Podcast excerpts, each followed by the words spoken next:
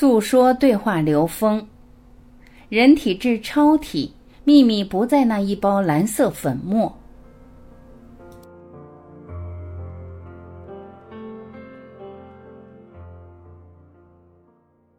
诉说，超体是部非常超能的电影，导演吕克·贝松自己就曾说过，超体等于这个杀手不太冷加《盗梦空间》。加二零零一太空漫游，影片中许多镜头都是他对这三部经典的致敬。《时代》杂志曾在那年评他为最酷、最有趣、最具智慧的科幻动作电影，而这部最具智慧的电影在开头便提出了一句话：“十亿年前，我们被赋予了生命，我们用它做了什么？”八十九分钟的电影到了结束，还是回到了这句“十亿年前，我们被赋予了生命，我们用它做了什么？”这句话以及由这句话引申出的整部超体，在中国上映后，引发了来自佛学爱好者、道学爱好者、儒学爱好者，当然还包括科幻爱好者、吕克·贝松影迷等各种不同角度的讨论与争议。我们用生命来做什么？刘峰老师作为全息生命生态文化系统集成倡导传播者，您怎么看全篇开头的这句话？刘峰，实际上听到这句话，我们往往偏向于回答最后这个“我们用它来做什么”，却很少有人注意到，十亿年前我们被赋予了生命这句话，就是一个典型的站在三维角度的认知。只有三维认知的人才会说我们被赋予了生命，因为实际上生命是我们内在直接投影出来的，也就是三维认知投影出三维生命。同样，十亿年也是来自三维认知的一个时间概念。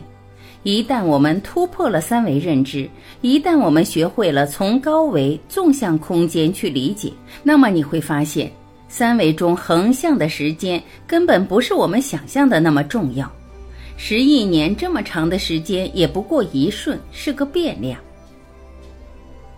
诉说，您说生命是我们内在直接投影出来的，而不是外在赋予的，这让我想到佛学很多经典，比如《心经》就一直在说我们这个娑婆世界里的人是颠倒梦想。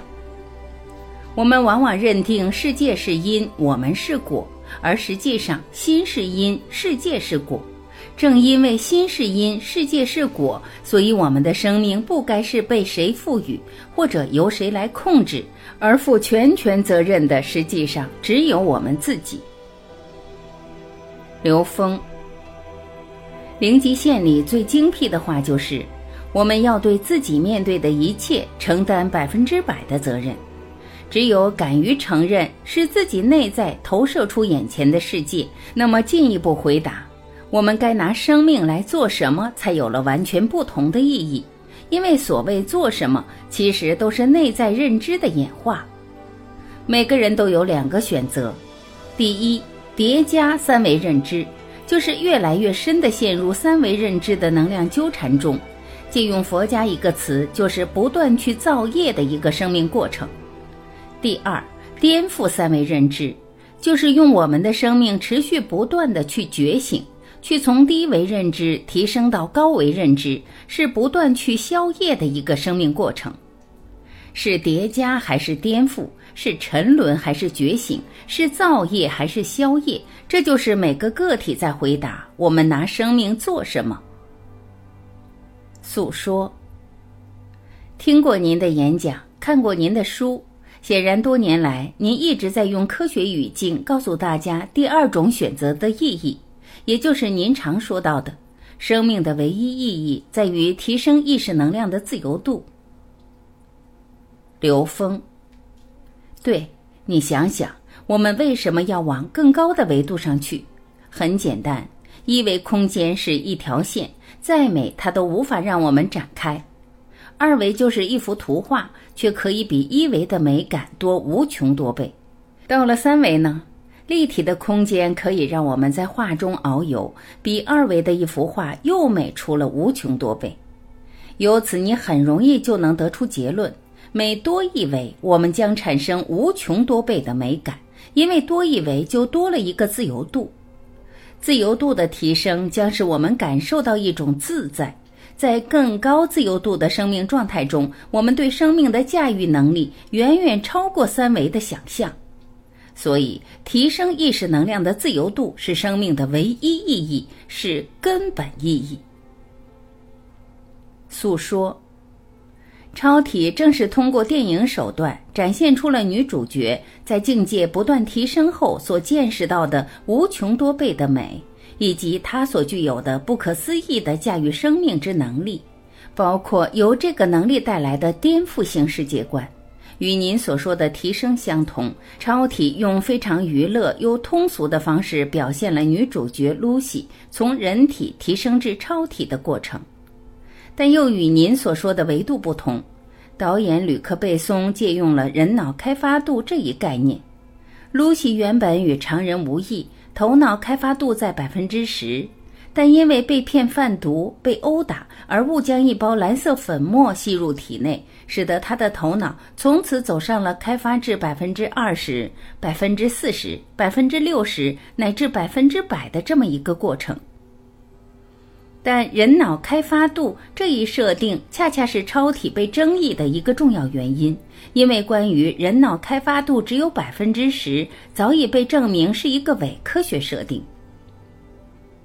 刘峰，这确实是一个并不科学的设定，而且基于我们前面的对话，你现在也可以明白，这个设定也是三维的，是三维的，从百分之十到百分之一百。它忽略了纵向空间，而我们说多维空间系统是从零维到 n 维，n 趋于无穷大构成的整个宇宙系统，它包含横向和纵向。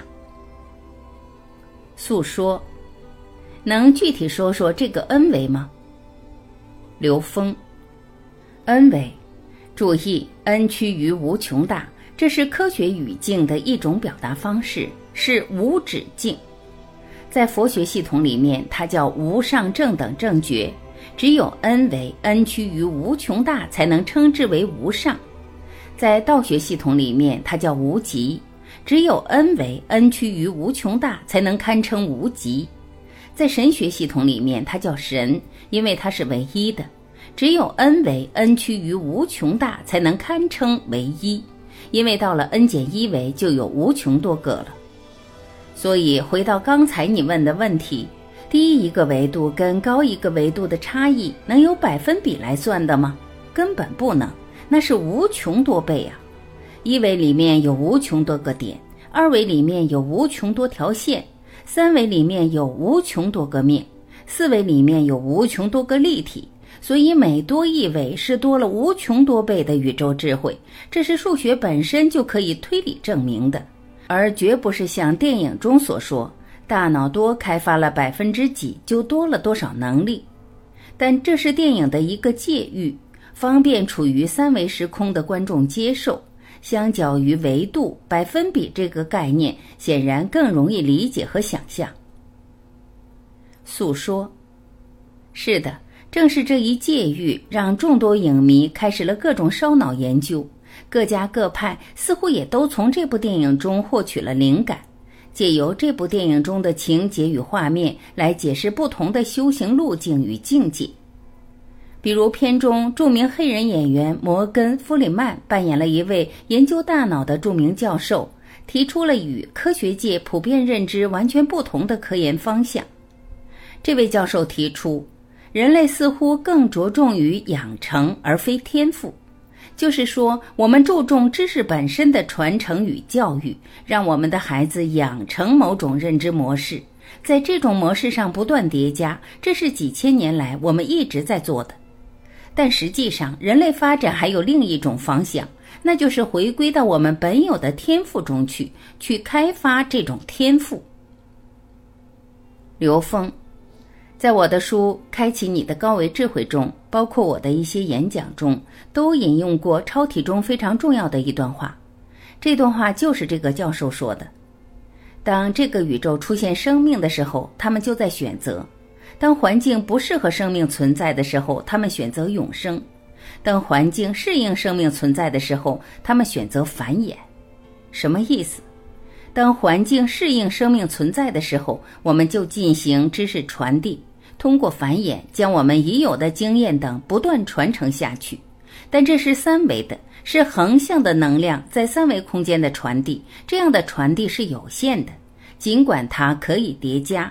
但它逃避不了有限三维世界的成、住、坏、空。当环境不适应生命存在的时候，选择永生。要注意，这里面所说的永生，描述的就是高维能量状态，指的就是我们的另一个方向，提升内在的维度，纵向提升意识能量的自由度。其终极目标是 N 维，N 趋于无穷大，那就是彻悟的境界。那就是涅槃的境界，是永生。诉说，而实际上，我们不应该等到环境不适合我们生存的时候，再去考虑提升内在这样一个方向。刘峰，当然，提升内在就是提升你当下的自由度。举个例子，你现在正在为你某个项目的利益得失在发愁，但是如果你可以提升至四维。在四维，时间是一个变量了，你可以自由穿梭至过去和未来。这时，你还会计较你眼前的一点利益得失吗？不会了，你根本顾不上看它了。在第四维、三维世界，所有的繁荣几乎可以忽略不计了。所以，我们不能执着三维认知，执着的话，它就会障碍我们获得内在具足圆满的智慧。日本的稻盛和夫在谈到生命意义的时候就说过：“生命的意义在于走的时候，灵魂的高度比来的时候高了一点。所谓灵魂，就是我们一直在说的高维意识能量。所谓灵魂的高度，就是指它的境界、它的层次。”稻盛和夫是什么人？一生创造了两个世界五百强，挽救了日航，发明了阿米巴管理法。建立了圣和熟这么多辉煌的生命成就，可是，在谈到生命意义时，他却只字未提，只是说灵魂的高度比来的时候高一点。这就是在告诉我们，不要走反了，不要只贪图横向财富的积累或者荣誉的多寡，纵向的提升维度才是生命每一刻的当务之急。诉说。所以，超体的成功在于它通过艺术手段展现出了：当我们提升内在时，我们将看到不一样的境界，我们将拥有不一样的世界观。只是这种提升不是来自吸入那一包蓝色粉末，而是主动的、有意识的从内在着手去提升纵向的意识自由度。刘峰，我现在把这只手放在灯光下。你在这块黑板上看见了什么？诉说，你这只手的阴影。刘峰，是的，对于黑板上的二维生物来说，我手造成的这个阴影太恐怖了，他们将完全搞不清楚状况。他们爬过我的大拇指阴影，再研究我的食指阴影，他们可能花一辈子都不明白，这只是我的一只手，更解决不了这一大片阴影。而对于我们三维的人来说，这认知太简单了，一眼便知这就是一只手的投影。那么，如何去解决这只手给二维世界带来的恐怖阴影？诉说，拿开这只手。刘峰，是的，就这么简单。